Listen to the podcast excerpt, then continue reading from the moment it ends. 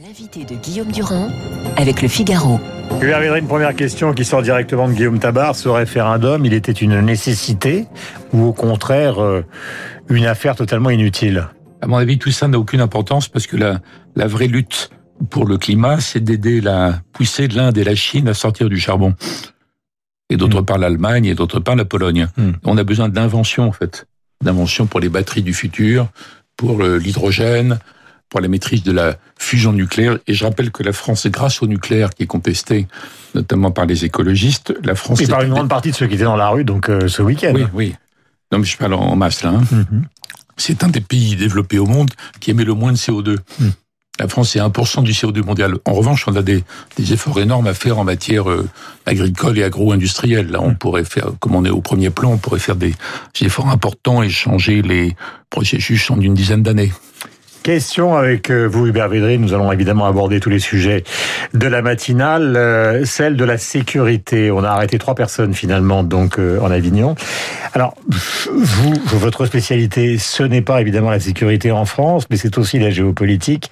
Est-ce que nous sommes le seul pays qui est touché par, au fond, une délinquance? Parce que c'est Laurent Nunez, qui est le coordinateur du terrorisme à l'Élysée, qui dit que l'essentiel de la délinquance en France est lié au trafic de drogue.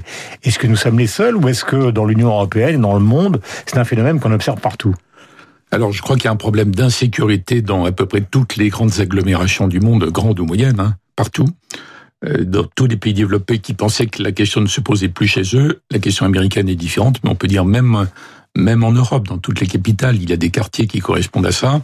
C'est vrai dans évidemment toutes les capitales de ce qu'on appelait le tiers-monde autrefois, ce qui ne veut plus rien dire, en tout cas les émergents. Mmh. Les seuls endroits où c'est pas vrai, c'est dans les, les régimes vraiment autoritaires ou répressifs, euh, comme la Chine. Mais évidemment, les populations européennes sont pas du tout prêtes à accepter des, le degré de mesure de répression qu'il faudra adopter pour essayer de réduire ces phénomènes sans les mmh. faire disparaître complètement. Donc, mais on n'est pas les seuls on n'est pas les seuls. Hum. Mais est-ce que ça veut dire que ce qui vit et vécu en France avec beaucoup d'émotion peut nous porter jusqu'à la présidentielle? Parce qu'on va évidemment revenir à l'histoire de la gauche et celle de François Mitterrand. Est-ce que vous considérez que les préoccupations de sécurité aujourd'hui sont beaucoup plus fortes que ça ne l'était en 81 Ah oui, bien sûr. En 81, les questions de sécurité, d'immigration, même si je ne mélange pas les deux, ça se recoupe en partie, mais il ne faut pas les mélanger complètement. Ça n'existait quasiment pas, en fait. Donc c'est tout à fait, tout à fait différent. D'ailleurs, au fil du temps, parce que 80, c'est quand même il y a longtemps, je pense que c'est une des raisons pour lesquelles la, la, la, la gauche, la gauche de gouvernement, je ne parle pas de tous les mouvements gauchistes qui se sont développés depuis que la gauche de gouvernement s'est anémiée et que le Parti communiste a quasiment disparu, mais les, les gauches, disons, de gouvernement, en France et ailleurs, n'ont pas trouvé une réponse de gauche hmm. à la demande de sécurité sur le plan physique et sur le plan culturel, à la demande de maîtrise de l'immigration, en tout cas le, le contrôle de l'immigration de masse. Donc il y a pas eu, il y a eu des réponses. Je ne dis pas qu'il n'y a rien eu, mais ça n'a pas été suffisant pour endiguer ce que vous décrivez. Hmm. Donc oui, il y a toute une espèce d'évolution. Et quand on voit le 10 mai 81, quand on voit les, les images, la force, l'émotion, l'exultation, la liesse, on est dans un autre monde. Oui, justement, euh, tous les journaux, y compris Libération, c'est déjà un phénomène historique. Vous avez, vous avez euh, le Parisien, l'anniversaire d'une gauche qui est totalement en crise. C'est pour le Parisien. Quant à Libération ce matin, je prends la une gauche, la crise de la quarantaine et Libération n'est pas soupçonnable de ne pas soutenir la gauche. Alors, qu'est-ce qui explique qu'après Lionel Jospin, qui évidemment a été au troisième tour, enfin a été au troisième euh, et, éliminé donc euh, au présidentiel, qu'est-ce qui explique cette forme de décrue? Oui, mais il y a eu François Hollande aussi. Oui, absolument. Après. Donc de François Mitterrand. Moi, je parlais de ce qui vous concerne, vous, au pouvoir. Après, on va parler oui, non, pas moi personnellement, euh, peu importe. Là, une immense différence par rapport à la à la, à la, joie qui exulte dans tous les témoignages sur mai 80, c'est que c'est la première alternance en mai 81. Donc il y a tout un peuple qui se dit l'alternance, ça va tout changer. Ça va tout changer. Rappelez du slogan changer la vie, hmm. qui était évidemment euh, ambitieux. Bon, ça va tout changer. Ça n'a pas eu lieu avant. En tout cas, depuis 1958. Ça ne peut pas se reproduire plusieurs fois. L'alternance a eu lieu dans tous les sens. Donc évidemment, il y a une accoutumance. Et de même qu'il y a à droite encore des gens qui ne pardonnent pas à François Mitterrand d'avoir démontré que la gauche était capable de gagner et de gouverner, aussi bien qu'elle, parfois pas bien, mais en tout cas aussi bien qu'elle globalement, il y a une partie du, comment dire, je sais pas si on peut dire le peuple de gauche, mais des gens de gauche euh, qui n'assument pas le passage à la réalité. C'est ce qu'ils appellent la trahison, parce qu'une mmh. fois que la gauche arrive au pouvoir, il faut qu'elle fasse des choix. Gouverner, c'est choisir, c'est décider. Donc il y a forcément des déceptions à chaque, euh, chaque décision. Ça a été la bataille des frondeurs sous François Hollande, que vous parliez oui, plus. Oui, mais même avant. Il y, a, une partie des gens qui, dont on voit une sorte de, de, de détresse qui s'exprime dans leurs propos, que la gauche devrait pas être dans cette situation, donc ils restent attachés à une, une gauche de protestation, de contestation, vous voyez, de d'invective ou de dénonciation, etc. Mais le pouvoir, non, c'est trop compliqué, c'est trop cruel d'avoir à choisir.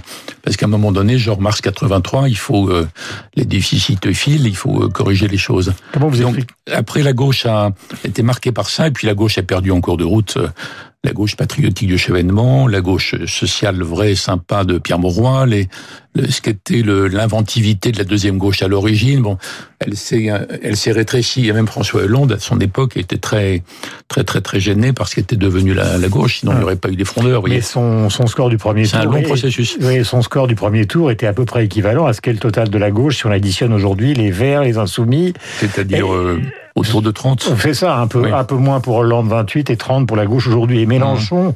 euh, qui ne cache pas son admiration pour François Mitterrand, a déclaré hier sur BFM que l'union de la gauche, euh, c'était quelque chose dont il ne voulait pas. Donc comment quelqu'un qui a fait carrière, en tout cas le début, le tout début de sa carrière, en admirant François Mitterrand, peut rejeter euh, quelque chose dont il sait pertinemment que c'est la seule solution pour arriver au pouvoir?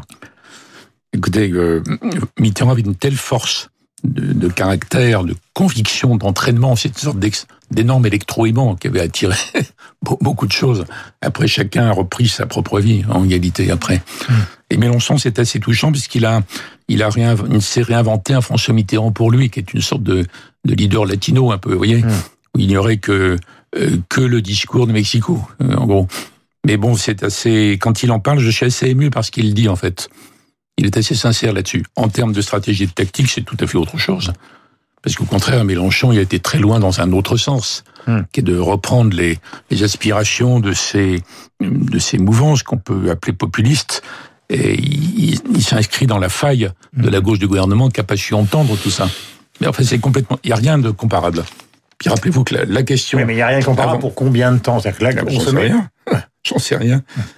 En tout cas, on voit pas quelle est la, la force qui permettrait de re-rassembler, si on parle politique, hein, purement mhm. et simplement, re-rassembler les différents morceaux éclatés mhm. de la gauche, des écologistes, etc. En 80, la question, c'était le, le défi, c'était la relation entre la gauche non communiste et le Parti communiste. Mhm. Et c'est plus le cas. Question, est-ce que vous considérez, euh, je reviens à la problématique précédente, que Michel Barnier, qui sort euh, le bout de son nez après avoir négocié donc le Brexit, a raison quand il réclame en matière d'immigration un moratoire? C'est-à-dire un moratoire de 3 à 5 ans, le temps de remettre tout à zéro pour qu'on essaie de comprendre ce qui se passe. Oh, s'il y avait des référendums, c'est pas possible dans tous les pays, hein, pour des raisons institutionnelles. Dans tous les pays d'Europe, je pense que là, il y aurait une majorité pour une idée de ce type, ou au moins, comme avaient répondu les Suisses, qui sont pas dans l'Union, qu'on mette fin à l'immigration de masse. Alors les, les gens vont dire, mais c'est pas vrai, ils vont, on va jouer sur les chiffres. Mais en fait, c'est comme ça que c'est ressenti dans toute l'Europe. Donc l'idée de prendre le, reprendre le contrôle en organisant des migrations dont on a besoin et qui sont nécessaires, mais en les négociant avec les pays de départ et de transit et en séparant bien de l'asile. Mais en réservant l'asile à des gens qui en ont vraiment besoin, qui sont en danger, qui sont persécutés, hum. pour que l'asile ne soit plus un et moyen de... aux frontières de l'Europe.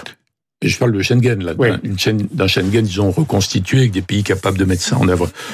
Euh, donc je pense que la, la proposition de, de Barnier serait soutenue par à peu près tous les pays d'Europe aujourd'hui. Mais ça ne veut pas dire fin de l'immigration. On est d'ailleurs incapable de s'en passer sur le plan, en dehors du fait que c'est trop cruel sur le plan humain, on peut pas s'en passer économiquement. Mais il faudrait rétablir des règles, ce que disent d'ailleurs les, les responsables. Hmm. Normalement, tout le monde est d'accord pour euh, mieux maîtriser l'immigration, euh, obliger les, les, pays de, de départ à reprendre les gens qui sont pas en situation régulière, etc., etc. Mais dans la mise en œuvre euh, bureaucratique. Une partie de la gauche de la gauche, la maîtrise de l'immigration, c'est du domaine du péché quasiment. Une partie de la gauche, disons la partie extrême, disons, l'ensemble des différents courants gauchistes qui se sont développés au fur et à mesure que la gauche du gouvernement s'affaiblissait. Hmm. Mais si on prend l'ensemble des autres courants, y compris les gauches de gouvernement dans tous les pays de l'Union, il y a certaines majorités, en tout cas, une maîtrise renforcée des mouvements migratoires et en dissociant la question de l'asile. Encore une fois, pour qu'il qu'il cesse d'être massivement détourné.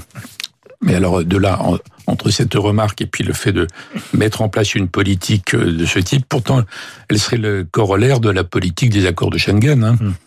qui est la libre circulation à l'intérieur, mais qui ne peut perdurer que si on établit, je ne veux pas me pas dire on rétablit, si on établit à la frontière de Schengen une vraie gestion des flux. Euh, question à caractère politique et question concernant euh, évidemment euh, l'Europe et les rapports entre les États-Unis et la Chine. Alors la question à caractère politique, elle est directe. Euh, vous avez beaucoup d'expérience. Je vois que vous me regardez intensément pour vous demander ce que je vais vous poser comme question. Que vous considérez que le président de la République a perdu la main? Parce qu'il y a une sorte d'effervescence, il y a eu un brouillamini euh, euh, d'une sorte de Machiavel un peu raté autour de euh, l'appel à la destitution, enfin pas à la destitution, mais à la destruction euh, de la stratégie des Républicains sur les régionales. Dupont-Moretti part dans le Nord, tout ça tourne pas très très bien. Alors si vous voulez bien, on va pas mélanger les deux, mm-hmm. et je vais pas me prononcer sur cet aspect. Mais par rapport à la question que vous posiez au début, c'est-à-dire les Européens par rapport à la Chine, le moment important, il est devant nous, pas derrière nous. Il est devant nous quand il va y avoir en, en Europe en juin des rencontres entre le président Biden et les participants du G7, mais aussi les alliés de l'OTAN et les membres de l'Union européenne. Mmh. C'est là que les Européens vont être devant le choix. Euh, si les États-Unis leur disent maintenant, on est revenu dans le jeu, mais il faut que vous nous mettiez derrière nous, pour endiguer la Chine. Hmm. Et c'est là où on verra si les Européens sont capables d'avoir une position Quelle est-elle? On bah, va avec Biden contre les Chinois ou? Non, pas, pas entièrement. Il faut pouvoir dire oui, on est d'accord pour endiguer la Chine sur certains points, d'avoir une stratégie indo-pacifique, ce qui a déjà commencé, mais pas sur tous les plans. Et vous pouvez pas, vous pouvez pas nous dicter. Eh en matière euh, économique, commerciale, financière, technologique, on, il faut, on va pas aller vers un embargo. On va pas couper les relations. On va pas faire comme euh, dans la guerre froide avec l'Union soviétique. Donc, il faudrait trouver une réponse européenne diversifiée par rapport à ça, à condition de l'élaborer avant. Hmm. Donc, il est très urgent que les Européens aient entre eux une position dont ils vont débattre aux Américains, pas en disant eh ben oui, euh, c'est vous qui avez raison, on se met derrière vous quoi qu'il arrive, en disant on est très heureux d'avoir des partenaires américains normaux avec lesquels on peut parler, on peut travailler, voilà nos positions. Hmm. Voilà les positions sur lesquelles nous aimerions élaborer un accord entre nous. Hmm. Après, on s'est On a pris le chemin, d'après vous? Euh, à moitié, à moitié, mais c'est pas, on peut pas dire que rien n'a été fait. Je sais que c'est là-dessus que les discussions ont lieu. Et dans les propositions de la Commission européenne, beaucoup va dans ce sens. Hmm. Mais on peut pas juger, il faut pas juger a priori. C'est pas joué. Hein, c'est dans les deux mois qui viennent que c'est très important.